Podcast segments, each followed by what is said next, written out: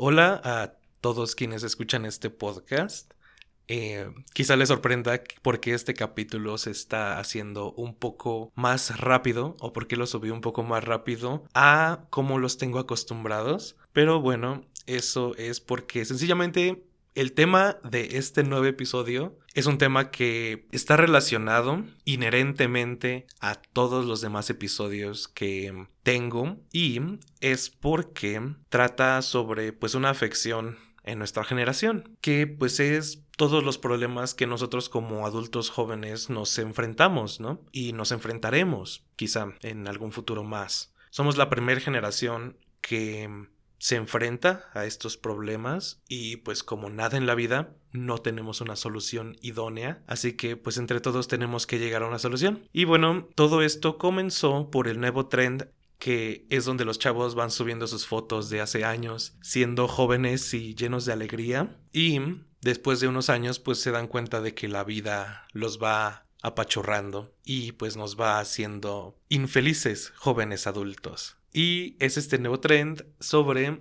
la canción Rosa Pastel, el perfecto himno mexicano, me atrevería a decir, Rosa Pastel, la cual en su momento no fue apreciada porque quizá teníamos cuatro años, no es esta generación, pero pues qué bueno que ahora se esté reconociendo un poco más quizá por una razón u otra. Y pues estos videos tocan temas bastante importantes, ¿no? Que justamente nos conciernen a todos como lo es la mentira de la meritocracia. Justamente pienso que todo lo que envuelve, todo lo que está detrás de la meritocracia, a nuestra generación va a ser quizá la primera o la segunda, hablando de los millennials, que ya no va a funcionar, que ya no estamos en un momento tanto histórico como político como social en donde la meritocracia pueda servirnos, hablando tanto individualmente como generacionalmente. Y por meritocracia me refiero a esta idea en donde se cree, o que idealmente debería de ser, que las personas más capacitadas en su rango son las que tienen el poder, son las que tienen el control. Y pues como latinoamericanos sabemos que eso nunca ha sido o lo vemos tan lejano y tan utópico que se nos haría increíble verlo con nuestros propios ojos, ¿no? Es pues lo triste de ser latinoamericano, una de las muchas cosas tristes. Lo vemos más en la vida real como que esta idea del éxito que alguien puede alcanzar, tener dinero, tener casa, tener familia, lo que sea, se va más por el lado de qué tanto privilegio tuvo esa persona desde un principio. Todos conocemos esa imagen en Facebook que compartimos alguna vez o que nuestras tías comparten, en donde una persona que está a punto de iniciar una carrera, dos personas que están a punto de iniciar una carrera, una de ellas no comienza desde el inicio, ¿no? Comienza desde mucho más adelante, con mucha más ventaja. Y pues es una manera de pensarlo. Obviamente todo es mucho más complejo, pero pues no está tan equivocado de la realidad o como de la realidad como nosotros lo percibimos. Inevitablemente todos sabemos y todos hemos visto que nuestro amigo que se apellida tal y que viene de tal familia, pues va a llegar más lejos que nosotros o hasta ahora está ya más lejos que nosotros por justamente cuáles fueron sus privilegios desde pues la infancia. ¿Es bueno o malo? Pues no hay blancos ni negros en esta escala. ¿Es justo? Quizá no, pero pues a nosotros no nos toca hacer ese judgment, ¿no? Y justamente a partir de esta idea de meritocracia que creo que todos tenemos muy inculcado desde pues muy pequeños, de si tú eres el mejor en lo que sea, si eres el mejor en tu ramo, vas a terminar siendo el gerente, vas a terminar siendo el jefe, vas a terminar teniendo tu propia empresa. pues sí, lamento decirlo, pero no es así a menos, al menos en la experiencia colectiva, ¿no? Obviamente, desde la perspectiva individual, muchos podrán decir, como lo escuchábamos de nuestros abuelos, de nuestros tíos, yo empecé lavando trapos, yo empecé lavando pisos, yo empecé barriendo aquí, y mírame, ya soy el jefe, ya tengo mi propia firma de abogados, pero pues no, a nosotros no nos va a funcionar de esa manera. Y justamente este discurso que se encapsula en este tren de TikTok, pues ya viene desde mucho tiempo. Recuerdo que pues desde la primaria todos teníamos esa idea. Recuerdo hablando pues con mis amigos los pensamientos pueriles que siempre tuvimos que tener, ¿no? De qué quieres hacer de qué quieres ser de grande, porque pues también es eso. No es lo que hagas, es lo que eres. Tu profesión te define. ¿Qué quieres ser de grande? No, pues yo quiero ser paleontólogo. Yo quiero ser bombero. Yo quiero ser doctor, arquitecto. Y recuerdo que justamente este pensamiento desde a la secundaria pues ya se tradujo en, no, pues yo quiero empezar a irme a esta prepa, quiero, quiero ir por este camino porque quiero llegar a ser CEO de Facebook. Y todo esto se ve encaminando a que cuando seamos adultos o a cuando lleguemos a cierta edad, pues siempre nos han dicho que ya tenemos que tener hasta cierto punto nuestra vida decidida, ¿no? Si es que no tienes hijos, si es que nadie depende de ti, tienes cierta ventaja. Pero si llegas a un umbral diciendo, no sé, tienes 27, tienes 30 y sigues viviendo con tus padres, eso automáticamente se traduce como fracaso. De nuevo, tenemos esta idea desde que somos niños, desde que ni siquiera comprendemos qué es un trabajo, desde, desde que tenemos este punto de comparación en donde nuestros padres nos pueden decir, no seas como tu hermano, no seas como tu primo, o no vayas a ser como el vecino, mijo. Por favor, tú sé alguien en la vida. Todas estas ideas aspiracionales que inevitablemente se nos van implantando muy poco a poco, pero muy, muy arraigadamente en nuestro cerebrito. Y que cuando no las cumplimos o cuando no somos capaces, cuando todo lo que nos rodea nos juega en contra, a que hasta pareciese que el destino o alguien más grande que nosotros no quiere vernos allí, pues automáticamente se traduce a un fracaso. Eres un fracaso, no eres suficiente. Y que cuando no llegamos a cumplir cierto objetivo a cierta edad quizá, sentimos en primera decepcionados contigo mismo. O sea, lo vemos desde una perspectiva individual. Porque obviamente todo lo que percibamos nosotros siempre va a ser del lado individual.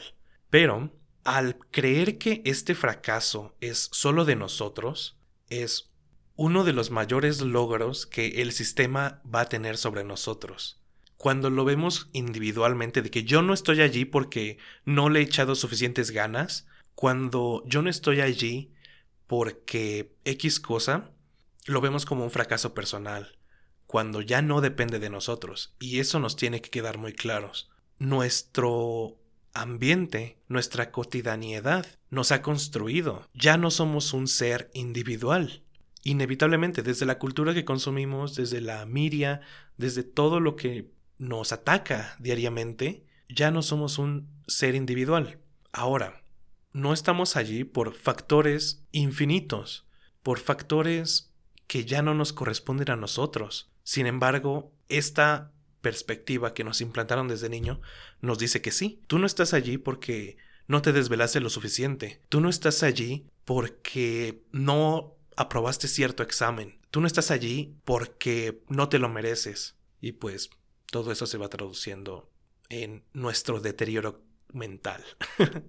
y que también tenemos arraigada esta idea de la comparación en todo, pero aquí es más problemático porque, ok, te estás comparando con, no sé, Mark Zuckerberg, que salió de Harvard, todos conocen su historia, se salió de Harvard y fundó Facebook. O sea, así nos la plantan de esa manera. Repentinamente, este estudiante de 23, 24 años se salió de Harvard para quererse dedicar a sus sueños y lo logró. Y lo logró a lo grande. Ok, tenemos miles de ejemplos como ese y cada día pues se nos van presentando más. Quizá pueden verse muy lejanos o muy cercanos. Pero esta idea de la comparación pues está completamente irreal. De nuevo, porque lo estamos viendo desde un punto individualista. Cuando nosotros no fuimos, hablando de Milon Tusk, porque ni quiero decir su nombre, hablando de él que no fuimos desplazados de Sudáfrica cuando nuestra familia era rica por minas de esmeraldas y llegamos a Estados Unidos sin nada, entre comillas, teniendo ya todo ese bagaje, todas estas experiencias culturales, todos esos contactos, obviamente, que él tenía. Y así de la nada fundó Tesla, pues no, ¿verdad? Así de la nada fundó PayPal, no.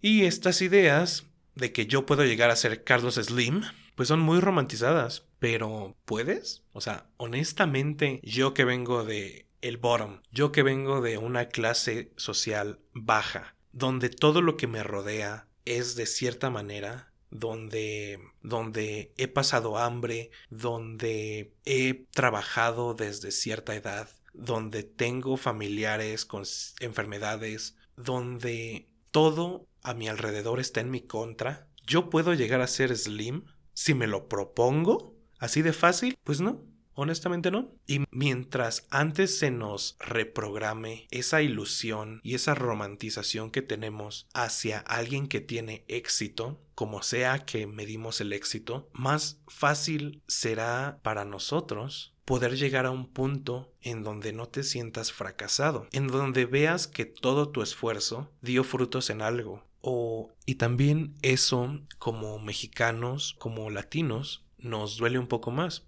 en este mismo trend de TikTok, estas ideas eurocentristas, estas ideas americanas de que si tú quieres, lo vas a lograr. Depende de qué tanto te esfuerces. Todo lo, todo lo gringo que nos enseñan. Todo lo gringo de que siempre muestran sus películas. En donde alguien que está en un estatus exitoso está allí porque es el mejor. Ok, quizá en ellos funciona de una manera muy diferente a nuestra realidad latinoamericana, a nuestra realidad mexicana y pues a nuestra realidad en general, ¿no? Quizá es porque nuestros tíos, nuestros primos, lo que sea, romantizaron tanto a Estados Unidos. Es por lo cual tenemos tanta familia viviendo allá, como mexicano estoy hablando, obviamente. Es porque esa idea suena tan atractiva y suena tan lejana a nosotros que pues aquí nunca lo vas a ver. Aquí nunca vas a ver a ese, nunca vas a ver a la persona más capacitada como la persona con mayor poder en el cuarto. nunca. Y me quedo con que lo importante de este trend es hacerlo visible, seguir abriendo la conversación y principalmente no sentirnos solos, porque aunque seamos la generación más comunicada de la historia, pues tal parece que seguimos arrastrando nuestro sesgo de la falta de comunicación en todo, de en emociones, en pues muchas otras cosas de nuestros abuelos, de nuestros padres, de las generaciones precesos, de las generaciones anteriores. Y pues creo que eso es lo importante de un trend como este, no sentirte que estás solo, no sentirte que eres el único. Justamente es allí donde entra la complejidad en esto. No sentirte como un ser individual ante los problemas que acomplejan a toda nuestra generación, ante los problemas que acomplejan a todos nosotros. Inevitablemente a algunos le va a pegar más que a otros, pero es lo importante, tener esa conciencia de que estamos igual, estamos en las mismas, aunque no lo parezca. Y pues quizá eso es un acierto más del el verdadero himno de México, Rosa Pastel. Gracias y nos vemos en el siguiente episodio.